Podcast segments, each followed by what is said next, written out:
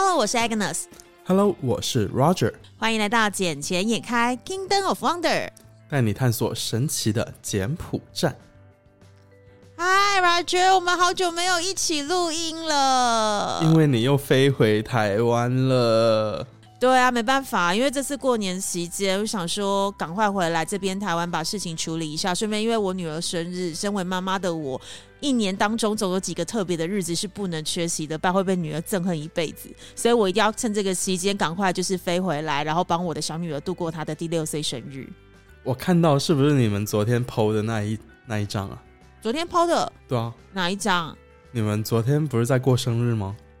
对啊，对啊，我女儿是昨天生日啊。对啊，对啊，对啊，我今天就在 FB 上面看到有好，就你们过得好好开心啊。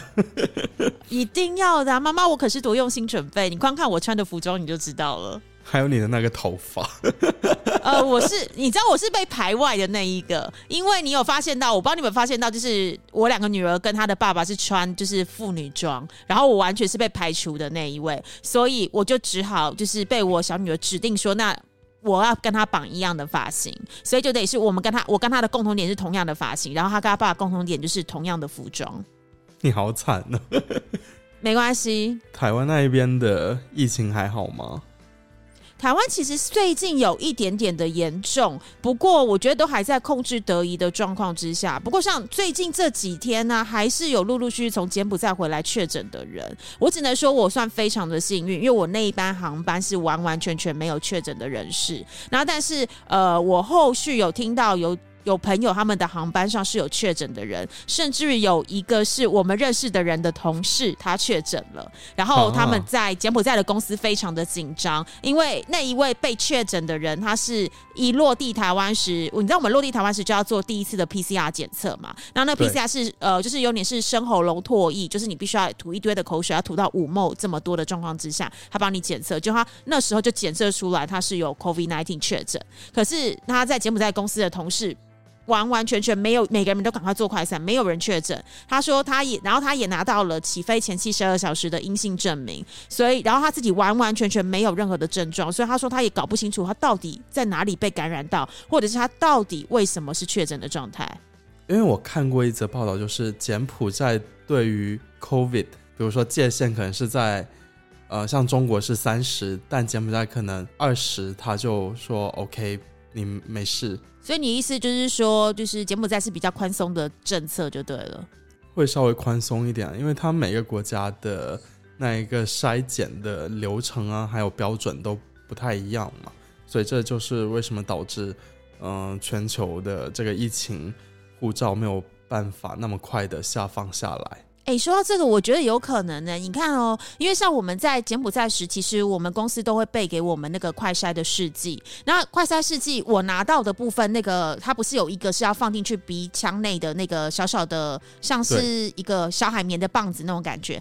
在柬埔寨的那一个牌子是非常非常的细，而且它会要求就是说你要握在一个有刻度的地方，你的手要完完全全的碰到了鼻子，它才算是那个深度完成。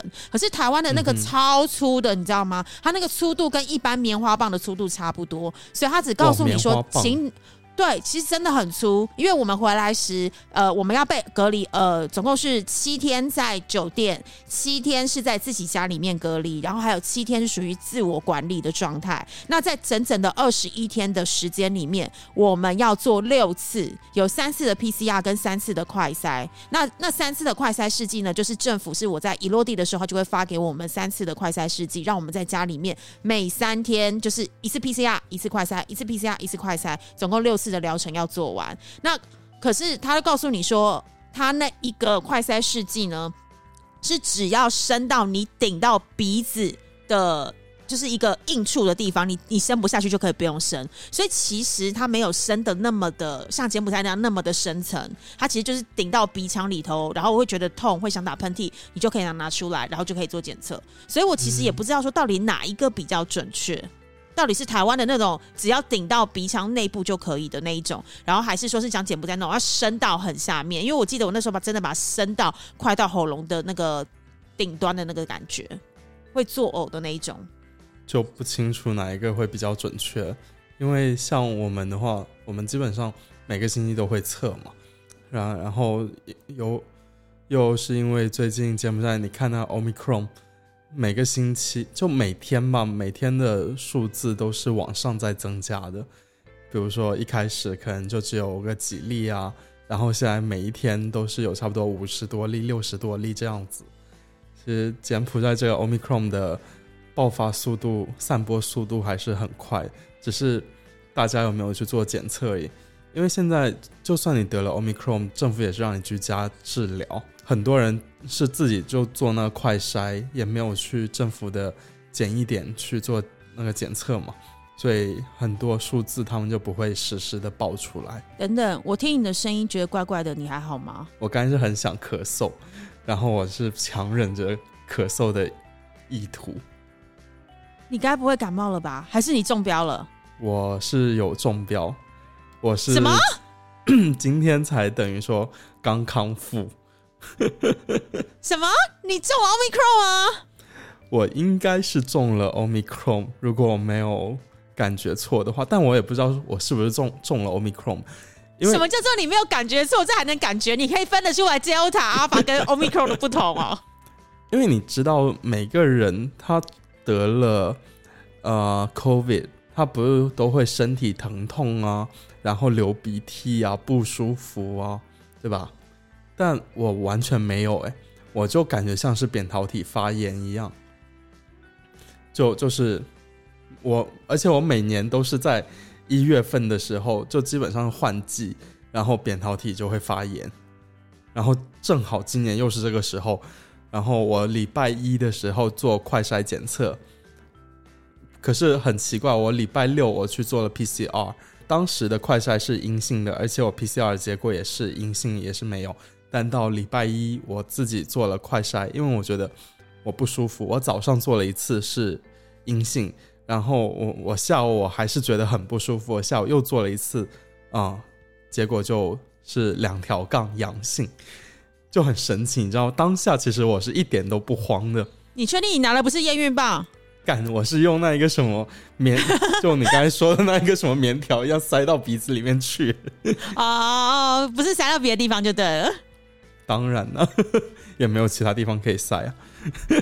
难说，你都喜欢帮人家塞了。嗯，哪有？那你这样就就是，然后你确诊之后，你有没有什么不舒服的感觉啊？你有没有再去医院做确认，还是你就只是用快筛试剂而已？我只是用了快筛试剂而已。呃，我当天我检测出来，我就跟公司讲了嘛，然后就回家喽。然后公司也是从那一天开始，第二天就全全员居家办公，因为我们公司有差不多四个人中招的样子，四个人，对，就很惨烈。那其实这比例算蛮高的，因为你们公司员工其实没有那么的多，我们公司三十个人嘛，然后里面有四个人中，已经七分之一嘞。是啊，那你们到底有没有想去想清楚，你们为什么会中？是有共同的接触者吗？还是说你们都是来自不同途径？呃，我觉得啦，因为是我们销售部那一边的人，他们一般出去外面见的客户比较多啊，这些，然后那一边是首先被查出来中招的，然后他去医院做了 PCR，呃，得出的结果是 Omicron，然后 Omicron 的传播速度呢又很快，对不对？然后我经又经常过去跟他两个人。我们两个又会经常又在一起，又会出去见客户啊，这样子，所以我觉得我是被他那边感染到。但我回来，我真的是一点事没有啊，我就除了咳咳嗽、发烧，基本上也都没有发。我就当天下午回到家，我就一直在灌水啊，狂灌水，灌了差不多有个六六升左右吧。然后第二天基本上没什么事，就稍微头有一点晕。然后再休息了一下，下午就好了。我也是每天都在检测啊，每天都是两条杠。今天检测的时候是一条杠，就发现是好了。你有没有再多检测一次啊？因为有时候会，你知道，就是台湾常常会听到一些案例，就是它是复阳或突然复阴，就是它会变来变去。因为每一家厂牌的那个快筛试剂，它的检验的标准有点不同。然后再来就是你是包含你当时在裁剪那个检体的时候的方式，也会影响到它的结果。所以你可能要再多做几次会比较好，而且你没事就好好待在家里面休息啦，趁这个机会。我每天都待在家里啊，酒都没有得喝哎。虽然你有很酒不是得消毒吗？虽然酒你有很多酒放在我这边，但是我很乖，我一瓶都没有碰。哦，其实那酒都可以消毒，你知道都超过四十度以上的 超适合消毒的呢。我听你在鬼扯，真的，我们要以毒攻毒，要告诉他你有病毒，我有酒精，我要杀死你。其实我我每天我都看着那一个，我很想把它给开了，你知道吗？但是我又想想，我扁桃体发炎，嗯又暂时又不能喝，我又在吃药，因为我有吃那一个什么，就柬埔寨政府它不是有发那个什么特效药吗？你说从美国进口的那个吗？对啊，对啊，它那个也不便宜嘞，一瓶一小瓶五十五美金诶，五十五美金，早上四粒，下午几次的疗程？呃五天，就真的是五天刚刚好，早上四粒，晚上四粒啊，一共四十粒啊。然后五天吃完，然后你的快筛就成阴性了。嗯，基本上像我朋友他也得过 omicron，然后他也是五天就转阴了，然后就好了。但柬埔寨政府有没有规定？比如说像台湾的话，不管你有转阴或转阳，呃，不对，就是你你像我们这样没完全没症状的回来台湾啊，我们还是要有十四天的隔离，再加上七天的自主管理。那就算在台湾你是确诊之后，我们还是要在验十四天之内都没有任何的症状，甚至都是阴性之后，他才会把你解隔离。那柬埔寨这边的做法呢？柬埔寨现在都佛了、啊，都是你自己管好自己就好了，也不用说去到政府隔离点啊什么。而且你自己中了的话，你就自己居家治疗就好了。他也没有说一定会怎么样，除非是你去到政府的检验点，然后筛查出来你是 P，呃，你是那一个 Omicron 吗？还是就普通的 COVID 啊这样子？他们政府会打电话来稍微关心你一下，也不跟你讲说会怎么应该怎么治疗怎么治疗，因为我我同事他就是政府那一边有登记下去嘛，所以政府会定期打电话给他，但也没有跟他说应该要怎么治疗，然后应该吃什么不吃什么这样子，他就在那里很生气，每天都在抱怨。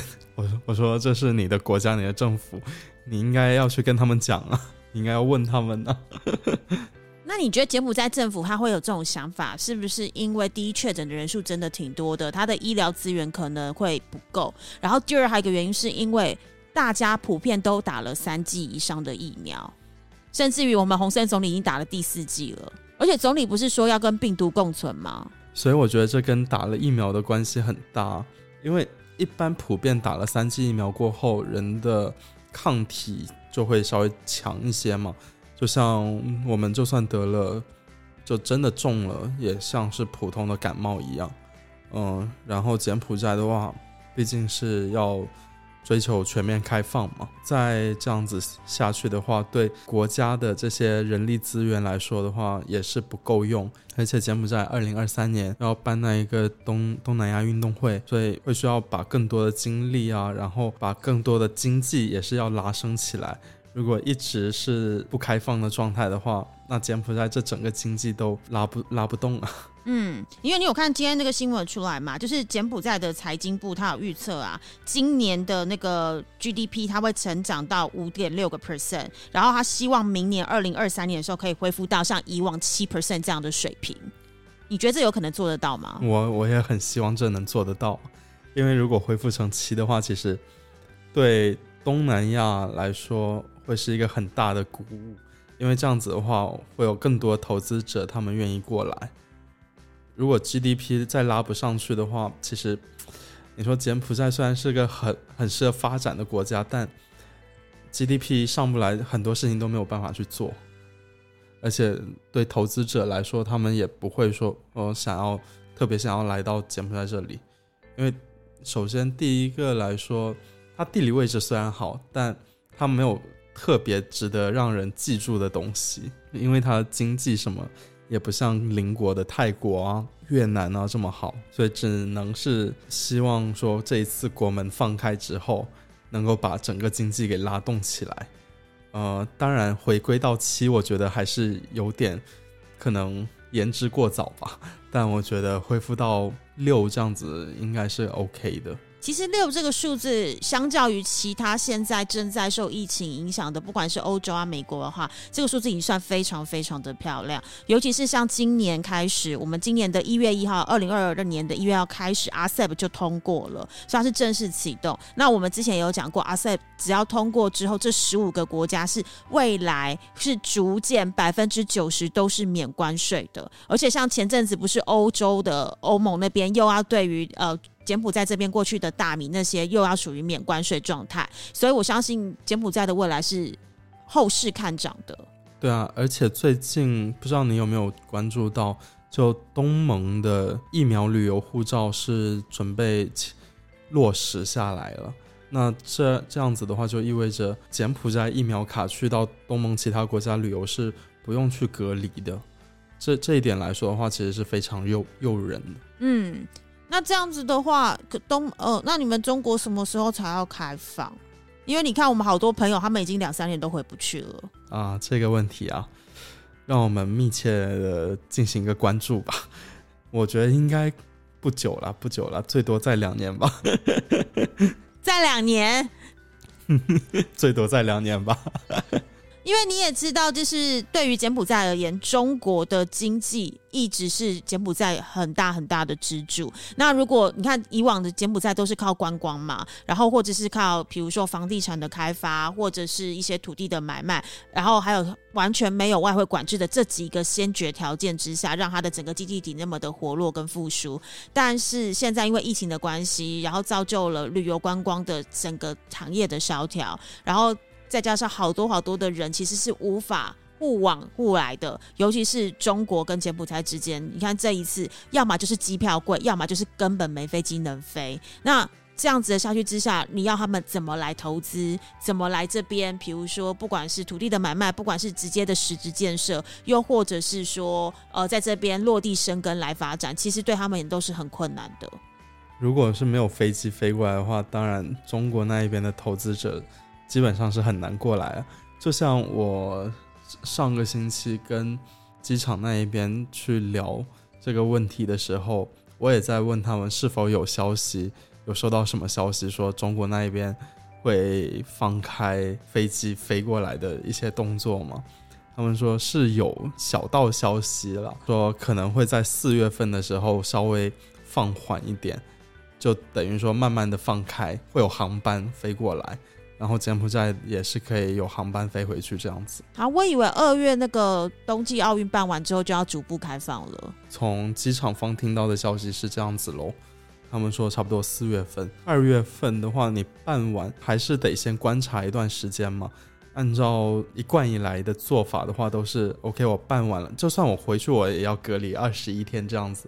那我办完了，我不是也得先观察一段时间吗？对吧？嗯，也是啦。你看中国那么的谨慎跟小心，毕竟他们没办法再容忍有任何一点点的 trouble，不然的话疫情下去很难控制，是很麻烦的事情。是啊，其实做到清零，我觉得是很困难的一件事情。国门总是要开放的嘛，对吧？然后。国外的人飞飞过去，你也不知道他是不是病毒的携带者。他有时候就像我们在柬埔寨做了那个核酸，在柬埔寨做的是就没有问题啊。可是，一飞回去又又是中招的，那这个这这样子就很难处理嘛，对不对？应该是说，全世界现在其实大部分的国家都有共识，就是没有要清零这件事，要和平的跟共呃病毒共存，因为。其实大家的前提都是我们都打了疫苗，而且都打了不止两剂。像我这次回来台湾，我也赶快补打了我的第三剂，就是为了让自己的免疫力跟着整个对抗病毒的能力提升。然后，尤其是柬埔寨之前不是还有听说，就是说，呃，现在有在眼里是。之前是原本讲打完两剂你就可以免隔离，可是现在因为 Omicron 的疫情再起，所以他们就想说有可能要打到第三剂之后才免隔离。那反正我回台湾，我想说我的时间也刚好与呃符合政府要求的时间也隔了够了，所以我就赶快回台湾打了第三剂疫苗，这样子我就可以非常的确定，等到我二月底三月初回到柬埔寨的时候，我是不用隔离的状态。你二月底要回来哦？对啊，因为公司已经在问我说：“哎，跟 s 你这次回台湾要多久？然后你不要忘记了，你是公司就是台湾派来这边工作的人，不来台湾那么久的时间哦。”他就是有点像是那种利诱加威胁的方式跟你讲说：“不要在台湾待太久。”我就说：“好，我知道。”所以现在目前预定应该就是二月底三月初回去了。不过还是要看一下到时工作的整个状况，因为毕竟我们在台湾也是有一些计划要要落实，所以然后现在也是。在等柬埔寨政府单位这边的一些批准，所以我们也是要看到时的时辰，才能确定我真正回去柬埔寨的时间。不过没关系，这一次我们现在就要来感特别感谢一下我们的老干爹，因为你知道我们的老干爹正成集团真的超给力的。因为这一次我们不是原本都是在柬埔寨录音吗？然后完之后正成集团，我这次回来台湾之前，我特别跟他们商讨了一下，就是说因为。呃，我们在这边做景天也开这个节目，然后让很多很多的年轻人跟一些 YouTuber，还有一些对于 Podcast 这个产业有兴趣的人都想要加入我们，所以正成集团就是特别特别的协助我们，让我在台湾这边又有了另外一组全新的机器，然后可以在这边做录制，这样子我们就是变成柬埔寨有一台一组机器，台湾有一组机器，这样子我们就可以。不管在什么地方，我们都能够非常方便的录音，然后不会让每个礼拜的节目有空缺的状态。谢谢干爹，谢谢郑成老干爹。而且郑成他这一次除了就是提供我们这组 podcast 录音的机器之外呢，他还有提供了我们相关的一些录影的，比如说 GoPro Ten 的设备啦，然后还有那个什么呃，那叫什么呃 wireless 的那种麦克风，麦克风就是可以让你别在。对对对，无线麦克风，让我们比如说我们，因为我们今年其实我跟 Roger 有一些新的计划是要准备去执行的，只是还没有落实，现在还在计划当中。那我们会。可能会增设了一些呃，就是拍摄的状态，然后把我们的不只是只是做个 podcast，我们可能会也是延伸到 YouTube 上面。可是，在目前的整个细节还在规划当中，所以正成集团也是非常非常的给力，很支持我们，提供了一些相关设备给我们。谢谢干爹这么的听我们，我们会加油的。诶，那这样子的话，我们其实是过两天就过年了，对不对？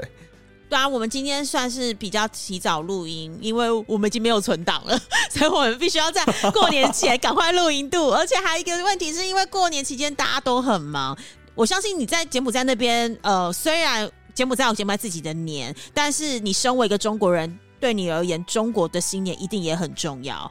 没有你们在，什么都不重要，对不对？呃，我也不会跟你一起过年，好吗？我不是你家的人。没有啊，因为像我们家的话，可能没有那么注重在这些呃年就大小节庆啊这些日子上面。毕竟你也知道，我们家是素食嘛，所以一般也就自己家人稍微吃个饭呐，也没有说特别隆重的仪式怎么样。但像本地人呢？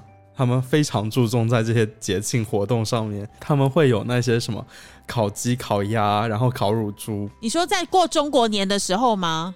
对对对，他们不管是过什么年，他们都会这样子去拜拜，然后就大家一起团圆吃饭。哎，那你们，那你你们有什么拜祖先的这件事情吗？有啊有啊，在柬埔寨这边都有啊。那你们自己家没有？因为我觉得你们家非常的传统哎，我以为就是你们家里面会有那种就是节庆时需要拜祖先，尤其是过年这么大的一个节日。我们家不会，因为你说我们家传统，我们家并没有那么传统。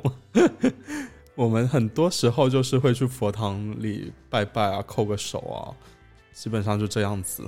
然后。本地人的话，他们会去烧纸钱呐，这些其实对本地人来说的话，他们还是很注重这个节日。那他们有这种像台湾这样，因为我们台湾其实明天的是呃，我们现在录音的隔一天就是除夕。那在除夕那一天的话，其实我们就是会返到家里面去，然后可能会拜祖先，然后拜地地基主，就是地主。台湾的闽南话叫地基主。对对对，地主，可能你们叫地主公吧，我们叫地基主，地基主，就是就是感谢他这一年来的照顾。然后我们还会拜一些什么？呃一些什么神，神对对，什什么神之类的，对，不好意思，因为我个人真的 不是那么的传统，我也不是那么清楚，反正就是妈妈叫我拜，我就跟着拜的那一种就对了。嗯然后晚上就是全家人聚在一起吃个年夜饭啊，然后发压岁钱啊，就是发发给小小朋友压岁钱，然后发给长辈红包，就是跟大家讨讨，就是分个分个红，给个喜气这样子。那你们在柬埔寨这边也会这样做吗？会啊会啊，姐姐那个新年快乐，恭喜发财哦！红包记得发给我哦。哦，等下次见面再说哈，啊，记得孝敬长辈哦。没没事没事，你 A B A 可以直接转给我，没有关系。这就没有 feel 了，好不好？红包就是要放在红包袋里头，里面的金额多少不是重点，但重点是里面的金额拿到红包的那个喜悦。不不不，这不是，这真的不是重点。好，讲回来过年这边，所以柬埔寨过年有什么特别的？可以去哪里采买年货？像台湾就会有一个特别有一条街叫迪化街，就是每一年大家采买年货是一定会想到这个地方，然后里面可能就卖一些什么坚果类啊、糖果啊，或者是卖什么红包啦、春联啊，可以一些挂饰，然后让然后或是南北货，就是比如说什么鲍鱼啊、鱼翅啊、燕窝之类的，让你能够煮年夜饭的时候非常的丰盛。柬埔寨有这样子的地方吗？我跟你讲，金边有三个非常神奇的市场，一个是我们熟知的中央市场，再来就是乌鸦西市场，最后是俄罗斯市场。反正你想要买什么东西，去这三个市场走一趟，肯定有。那么这三个市场会因应这个中国的年节，然后来特别有一些装饰改变嘛？比如说，就是可能这个年节是中国的年节的时候，它就突然一堆都是挂出什么鞭炮啊、春联啊、红包袋的那些东西，让你比较好采买。然后如果圣诞节的时候，就改成圣诞节的装饰之类的。因为他们会，比如说圣诞节快要到的时候，会有一堆圣诞的那一些，呃，比如说圣诞衣、圣诞帽啊，就放出来拿来卖嘛。然后春节到了的话，会有卖梅花、这一些，就很多地方你都能看到，可以买到梅花。还有一些坚果的话，坚果反正那几个摊子本本来就是专门卖坚果了，所以他们也不会有特别的呃一些装扮。梅花为什么要买梅花？因为是台湾来讲，台湾是买银杏哎、因为梅花它是柬埔寨华人迎新春的标志嘛，它就代表着一年的结束，然后迎接崭新一年的开始。梅花它比较好看呐、而且有些人他们就有些卖家他们会把梅花就那个花苞嘛涂成红色，所以就看上去红红火火啊。哦，可是因为想说柬埔寨气候那么的炎热，梅花超不适合生长的哎，所以它是真的梅花还是假的梅花？呃，它是真的梅花，它从基本上是从菩萨还有越南那一边进口的。所以像你们家过年的时候，就会也是用梅花来装饰。不、哦，我们家不会有。你们家不会，你们家真的走很不走传统的气息耶。我们家真的很没有传，很不传统。就别人在烧纸拜拜，我们家嗯不错不错。然后我们去佛堂叩个手这样子。然后每个家有每一家自己的就是过年的方式就对了。是啊是啊，好啦，那我们也就提前祝大家新年快乐啦。哎，不对，节目播出之后应该是新年之后了我。们来跟大家拜个晚年了。我们现在录音的时候是拜早年，然后播出的时候是拜晚年。所以怎么样，不论如何，反正我们节目播出时还在所谓的新年期间。新年，对对对对对，只要没有过农历初十五之前，都算是新年。好，那就祝大家新年快乐啦！新年快乐，然后也祝你赶快早日康复啦！我真的觉得会中到 COVID 会中到 COVID 1 9这件事情，其实真的算蛮恐怖的，而且大家都讲，不管你有没有症状，其实都很容易有后遗症的产生，只是你可能不知道什么时候才会爆发出来。因为毕竟之前讲的就是你的肺可能会纤维化，所以你自己要多保重啦。当然当然，我要又去用你说的酒精杀毒一下了呢。嗯，赶快去用酒精杀毒一下，然后记得药要赶快继续吃，把它吃到好要根断它才行。好的那这一集整天开我们就暂时先到这里喽好那就下次见祝大家新年快乐。新年快乐拜拜。拜拜。